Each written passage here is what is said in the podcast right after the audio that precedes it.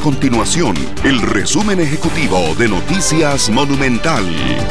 Hola, mi nombre es Alejandro Meléndez y estas son las informaciones más importantes del día en Noticias Monumental.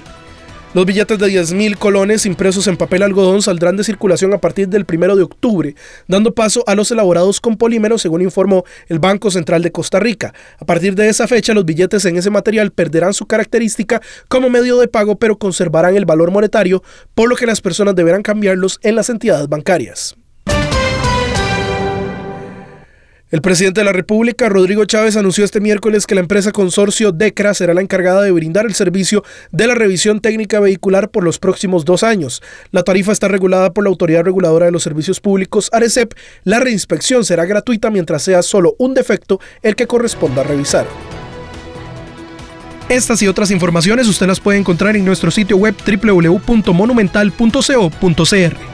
Nuestro compromiso es mantener a Costa Rica informada.